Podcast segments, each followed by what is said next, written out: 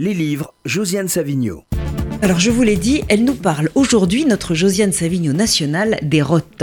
Je vais d'abord parler de Joseph Roth. Donc Joseph Roth, vous le connaissez un peu, il est mort à Paris en 1939, il avait 44 ans, il était pauvre et, euh, très malade. Et on connaît bien sûr la marche de Radetzky qui raconte la chute de l'Empire austro-hongrois, aussi la crypte des Capucins. En fait, il a écrit beaucoup d'autres livres, mais c'est pas ça dont je vais vous parler aujourd'hui. Je vais vous parler d'un tout petit texte qui s'appelle L'autodafé de l'esprit, qui est publié aux éditions Alia, qui sont des éditions que j'aime beaucoup, qui coûte 3,10 euros, qui fait 48 pages. Et c'est vraiment, pour moi, une lecture salutaire, presque indispensable en ce moment où on est, comme vous savez, dans un temps un peu de censure, euh, de désir de censure culturelle.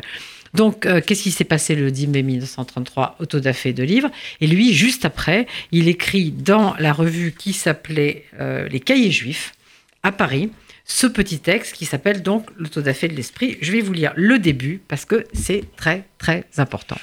Donc, peu d'observateurs dans le monde semblent se rendre compte de ce que signifie l'autodafé des livres, l'expulsion des écrivains juifs et toutes les autres tentatives forcenées du Troisième Reich pour détruire l'esprit. L'Europe spirituelle capitule. Elle capitule par faiblesse, par paresse, par indifférence, par inconscience. Ce sera la tâche de l'avenir de préciser les raisons de cette capitulation honteuse. Ensuite, il n'est pas très très, comment dire, euh, indulgent à l'égard euh, de ce qu'il appelle les juifs acclimatés en Allemagne, dont il dit que leur erreur fut de se soumettre au caporal prussien au lieu de s'allier au véritable esprit allemand. Aux environs de 1900 surgit en Allemagne une catégorie de juifs qu'on pourrait nommer juifs de l'empereur Guillaume ou judéo-prussiens ou encore lieutenants de réserve juifs, bref, des juifs du dimanche. Et euh, ce qu'il explique aussi, c'est que en battant les Juifs, on poursuit le Christ. Pour une fois, on n'assomme pas les Juifs parce qu'ils ont crucifié Jésus, mais parce qu'ils l'ont engendré. Quand on brûle les livres des auteurs juifs ou soupçonnés tels, on met le feu en réalité au livre des livres, à la Bible. Donc c'est vraiment un tout petit texte, mais très fort.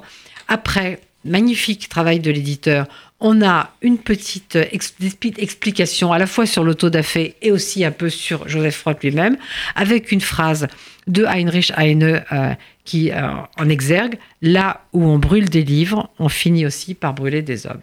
Donc vraiment, je le recommande, c'est 3,10 euros et il faut lire ça. Alors évidemment, je ne peux pas ne pas parler de, l'autre, de l'autre. Je vais faire très, je vais faire très très vite. C'est en poche, c'est en folio, c'est pas cher. Euh, on republie on republie euh, Pourquoi euh, Parlons Travail et du côté de Portnoy. Et ça s'appelle Pourquoi écrire? Pourquoi? Parce qu'on y adjoint, on y adjoint les textes qui sont dans le dernier volume de la Library of America, qui était le volume 10, où il avait réuni des essais.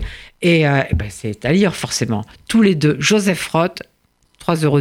Philippe Roth, un peu plus cher, j'ai pas le prix, mais quand même pour lui, on, le on va le faire. Donc des Roth pour l'été. Merci infiniment, Josiane.